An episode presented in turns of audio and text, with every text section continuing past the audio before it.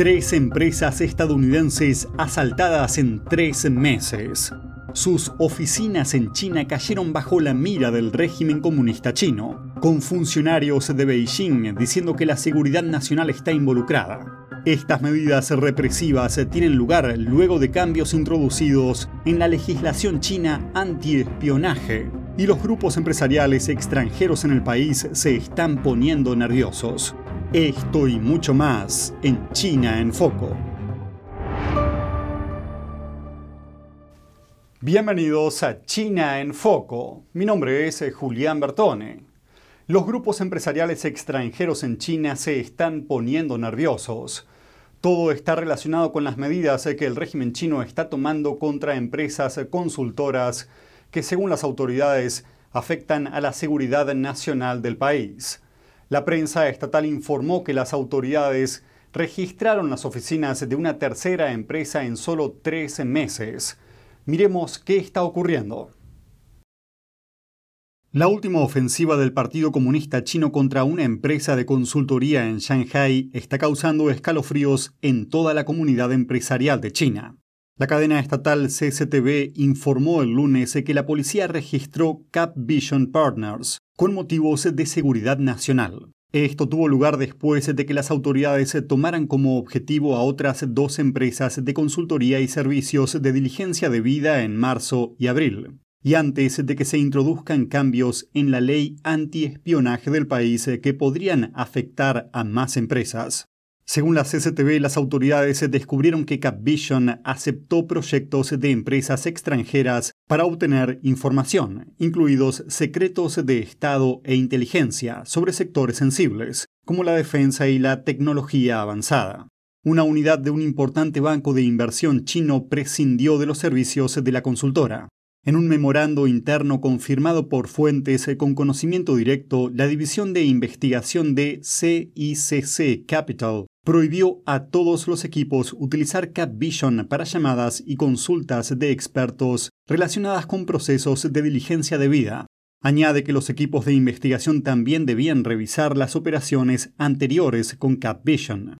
CICC declinó hacer comentarios. CapVision publicó un comunicado tras el reportaje de la CCTV del lunes, en el que afirmaba que acataría resueltamente las normas de seguridad nacional de China. El portavoz del Ministerio de Asuntos Exteriores chino, Wang Wenbin, declaró el martes que las autoridades habían puesto públicamente bajo control a las empresas implicadas. Pero las pesquisas están sacudiendo a los grupos de presión empresariales chinos en el extranjero. La Cámara de Comercio de la Unión Europea en China declaró que las medidas represivas envían una señal preocupante y aumentan la incertidumbre de las empresas extranjeras. Por su parte, la Cámara de Comercio estadounidense en Shanghai pidió a las autoridades que delimitaran más claramente los ámbitos permitidos de diligencia debida.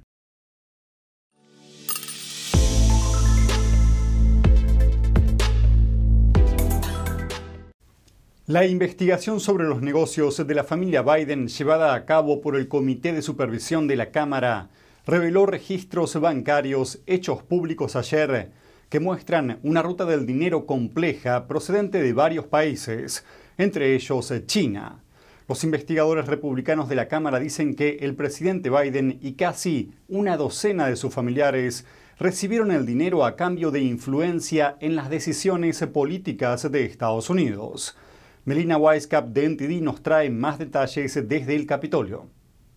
10 millones de dólares, 20 empresas y cuatro cuentas bancarias. Esto es lo que expone este último memo del Comité de Supervisión de la Cámara. Los legisladores no pararon de señalar lo que llamaron un patrón de flujos de dinero extranjero. Dijeron ejemplos donde países, incluyendo Rumania, y funcionarios del Partido Comunista Chino depositaron dinero en las llamadas empresas fantasmas y luego un tercio de ese dinero era transferido repetidamente a miembros de la familia Biden. Robinson Walker recibió una transferencia de 3 millones de dólares de State Energy HK Limited, una entidad china.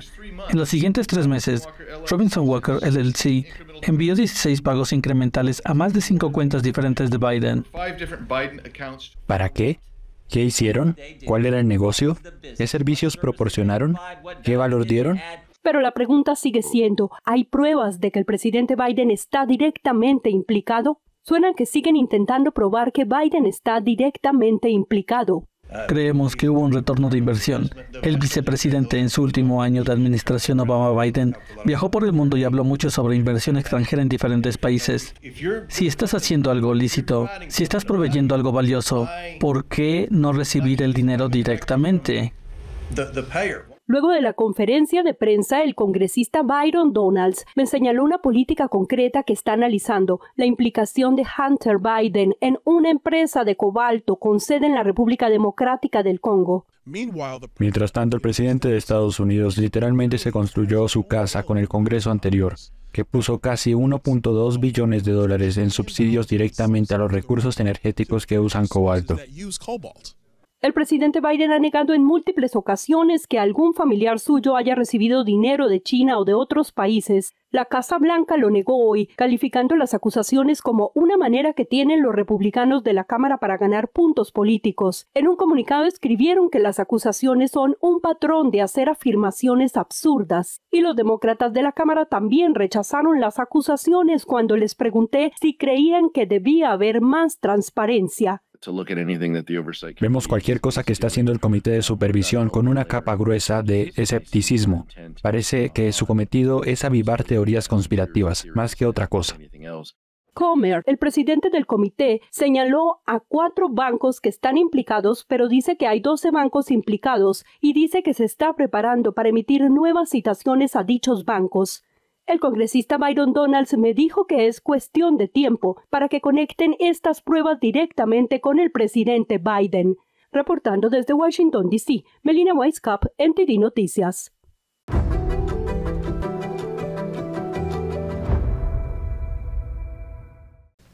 Un trozo de pastel voló por los aires en una sala de conferencias en Alemania fue una singular protesta que tuvo lugar durante la reunión anual de accionistas de Volkswagen. Activistas e inversores expresaron su preocupación por las operaciones de la empresa en China. Una decena de activistas gritaron acusaciones contra el CEO de la empresa, acusando a Volkswagen de fabricar vehículos con trabajo forzado. El lema de algunas pancartas decía Fin al trabajo forzado uigur. Las Naciones Unidas hicieron saltar las alarmas sobre el trato que China dispensa a los uigures en Xinjiang, conocido actualmente como Turquestán Oriental, sugiriendo que podrían estar ocurriendo crímenes contra la humanidad. Pero China lo niega sistemáticamente. Inversores también pidieron a Volkswagen que solicite una auditoría independiente de su planta en Xinjiang. La planta es propiedad conjunta con la empresa estatal china SAIC. El responsable de Volkswagen en China defendió la postura de la empresa. Dijo, y cito, No vemos ninguna prueba de abusos a los derechos humanos en la planta. Las tensiones llegaron a un punto máximo cuando un activista no identificado lanzó un trozo de pastel a un accionista, causando conmoción cerca del escenario. El presidente del Consejo de Supervisión de la compañía era quien estaba hablando en el escenario en ese momento. A lo largo de la historia, las personas de fe han sido puestas a prueba para defender sus creencias, y el siglo XXI no es la excepción. Pero en un mundo modernizado hay una batalla que no solo busca destruir a los creyentes, sino a cada persona. Porque hay mensajes que dan un gran lugar a confusión y que terminan siendo un diálogo con el mal. What we are called upon is to have is to tell the truth, to stand for the truth, no matter what.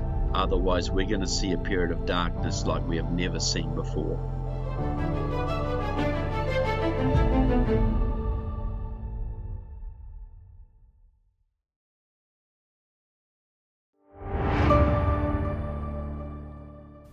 Mientras el mundo se deshace de los grilletes del COVID-19, en ciertas partes de China vuelven a aplicarse medidas de control de la pandemia. El viernes pasado, el director general de la Organización Mundial de la Salud declaró que el COVID-19 ya no es una emergencia mundial, marcando un final simbólico a la pandemia. Sin embargo, ese mismo día se reanudaron pruebas masivas de COVID-19 en Dongguan, una ciudad del sur de China. El mandato durará ocho días consecutivos el aviso despertó temores entre la población ante la posibilidad de un nuevo brote. Mucha gente entró en pánico y se preocupó cuando se conoció la noticia. Cada prueba tiene un coste de unos 2 dólares. Algunos se preguntan si el mandato fue impulsado por grupos de interés que buscaban lucrar con las pruebas. Imponen estas pruebas solo por dinero. No me sentí bien durante dos meses después de hacerme estas pruebas, así que dejé de hacerlo. Luego vino la policía con agentes de vacunación y me obligaron a hacérmelas. El despliegue de las pruebas se produce tras el boom de viajes del Día del Trabajo en China a principios de mayo. Muchos manifestaron síntomas como dolor de garganta y tos tras los cinco días de descanso. Las universidades, incluidas las de Beijing y Wuhan, volvieron a acondicionar sus lugares de cuarentena, algunos de ellos ya desbordados de pacientes. En respuesta al anuncio de la OMS, el máximo responsable chino de control de pandemia afirmó que el país permanecerá vigilante y seguirá adelante con los esfuerzos de vacunación. China recién abandonó su estricta política de cero COVID-19 a finales de 2022 y el régimen pregonó una victoria decisiva sobre el virus en febrero, a pesar de las crecientes dudas y acusaciones de falta de transparencia. Una de las aplicaciones de redes sociales de más rápido crecimiento en el mundo vuelve a recibir prohibiciones. TikTok, de propiedad china, lleva algún tiempo enfrentándose a crecientes restricciones en todo el mundo. Ahora un nuevo país se suma a la iniciativa y un estado de Estados Unidos avanza un paso más en sus límites. La aplicación pronto se unirá a la lista de prohibidas para los dispositivos gestionados por el gobierno de Austria. Miremos los detalles. El ministro del Interior del país anunció la noticia el miércoles a la pregunta de si los políticos podrán seguir utilizando la aplicación en sus dispositivos personales, respondió, estará prohibida en los celulares del trabajo, en los teléfonos privados fuera de la red estatal, por supuesto que podrá usarse. Y en Estados Unidos, Montana fue un paso más allá, aprobó un nuevo proyecto de ley que bloquearía la aplicación también en los dispositivos personales. La medida se llama SB 419. Cita muchas de las mismas preocupaciones que resuenan en todo el mundo. Espionaje, influencia y robo de datos por parte del régimen comunista chino, además de tendencias peligrosas, a veces incluso letales, que circulan entre el público más joven de la aplicación. La medida penalizaría la descarga de esta aplicación en las tiendas de aplicaciones con multas de hasta 10 mil dólares para las empresas que la ofrezcan. La norma no ilegalizaría el uso de TikTok para quienes ya lo tengan, ni multaría a los usuarios individuales. Se espera que el gobernador Greg Gianforte la firme. Si lo hace, podría entrar en vigor en enero. TikTok insinuó que luchará contra el proyecto de ley. Al menos 34 estados de Estados Unidos ya prohibieron la aplicación en dispositivos gubernamentales y países como el Reino Unido, Australia, Canadá, India y varios miembros de la Unión Europea hicieron lo mismo. En marzo, el presidente Biden también dijo que TikTok podría ser prohibido a nivel federal si su empresa matriz china ByteDance no se desprendía de su propiedad.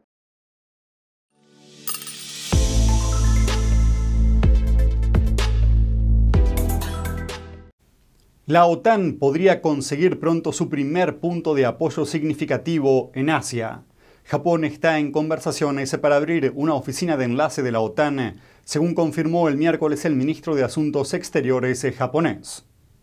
La oficina sería la primera de este tipo en Asia para la alianza militar liderada por Estados Unidos. Japón se enfrenta actualmente a sus propias amenazas cercanas, en medio de crecientes tensiones regionales y un frágil panorama mundial.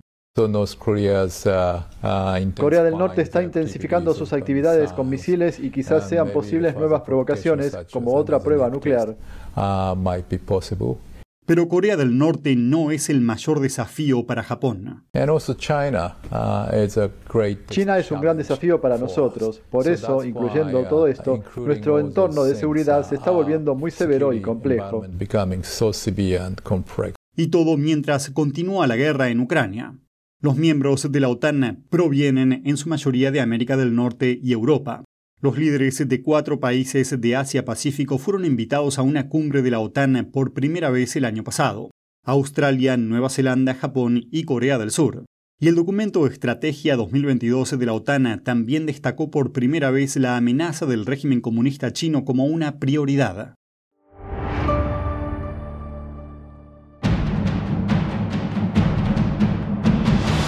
Espectáculo realmente importante para cada uno de nosotros.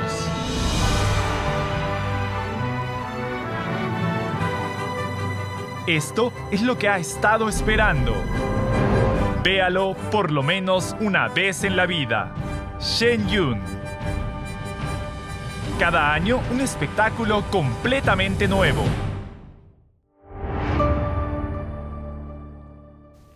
China podría estar a punto de perder a un miembro importante en Europa. Italia dice que está sopesando la posibilidad de abandonar la iniciativa de infraestructura global de China, conocida como la Franja y la Ruta.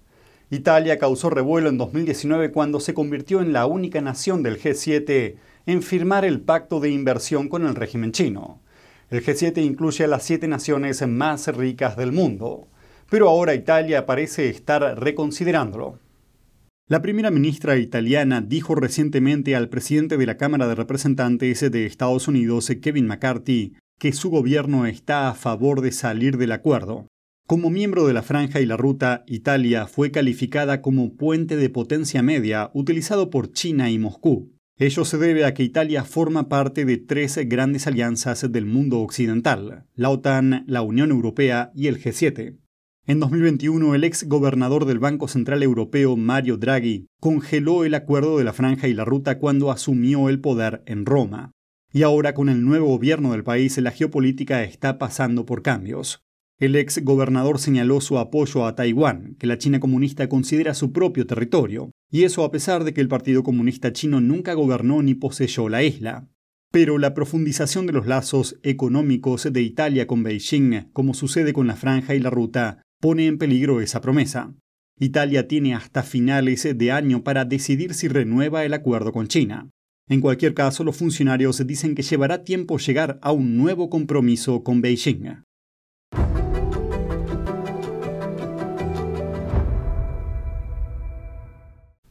Y dos de los países más influyentes del continente europeo están tomando una postura similar en lo que respecta a los negocios con China.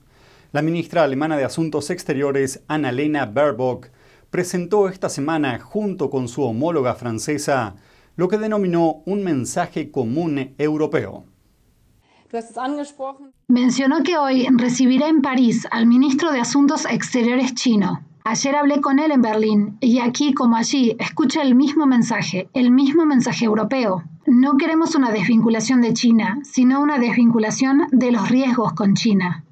El término desvinculación de los riesgos se refiere a limitar la dependencia europea hacia China, las dos diplomáticas hicieron estas declaraciones el miércoles tras una reunión del gabinete francés en París e instaron a Beijing a presionar a Rusia en relación con Ucrania. Baerbock se refirió a la condición de China como miembro del Consejo de Seguridad de la ONU, añadiendo que esta posición no solo conlleva derechos, sino también deberes. La Comisión Europea propuso recientemente restricciones comerciales a algunas empresas chinas, esto forma parte de sus medidas energéticas contra las empresas que ayudan a Moscú en su esfuerzo bélico. Durante su viaje por Europa de esta semana, el ministro de Asuntos Exteriores chino, Qin Gang, respondió, dijo que China reaccionará estricta y enérgicamente si se imponían sanciones a sus empresas.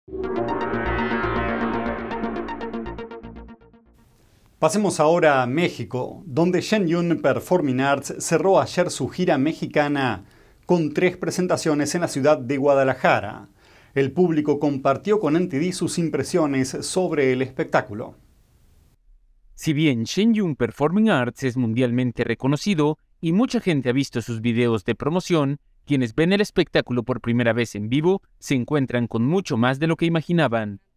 Me encantó, la verdad es que quisiera aprender muchísimo más, leer, buscar muchísimo, ¿no? La verdad, leí antes de venir al show eh, y no, no es nada, te quedan, se quedan muy cortos los videos, me encantó.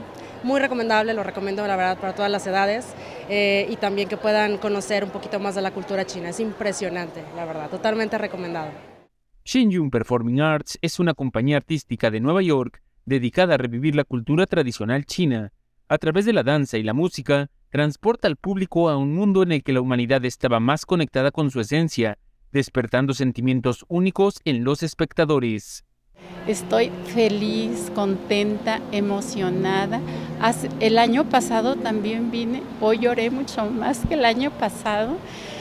Eh, sentí, mira, todavía se me enchina la piel, sentí que mi alma, el universo, el mundo, mi corazón se regocijó.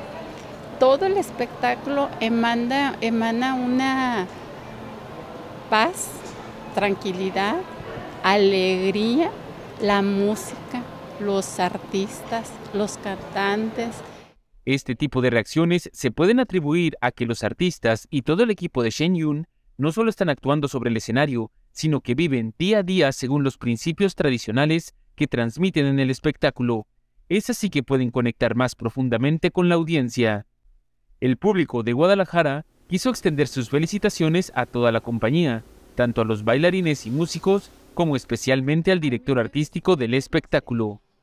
Primeramente me encantaría conocerlo porque ver su obra, ver la creatividad que tiene, sé que viene de Dios, sé que viene de arriba, sería un honor muy grande para mí.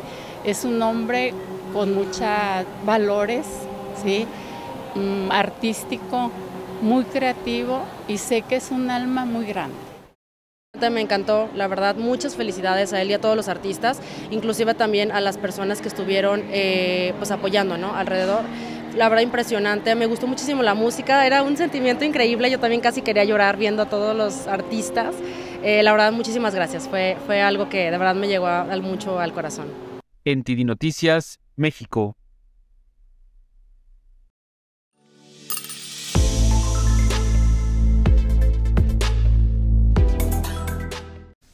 Y eso es todo por hoy en China en Foco. Gracias por acompañarnos y nos vemos mañana.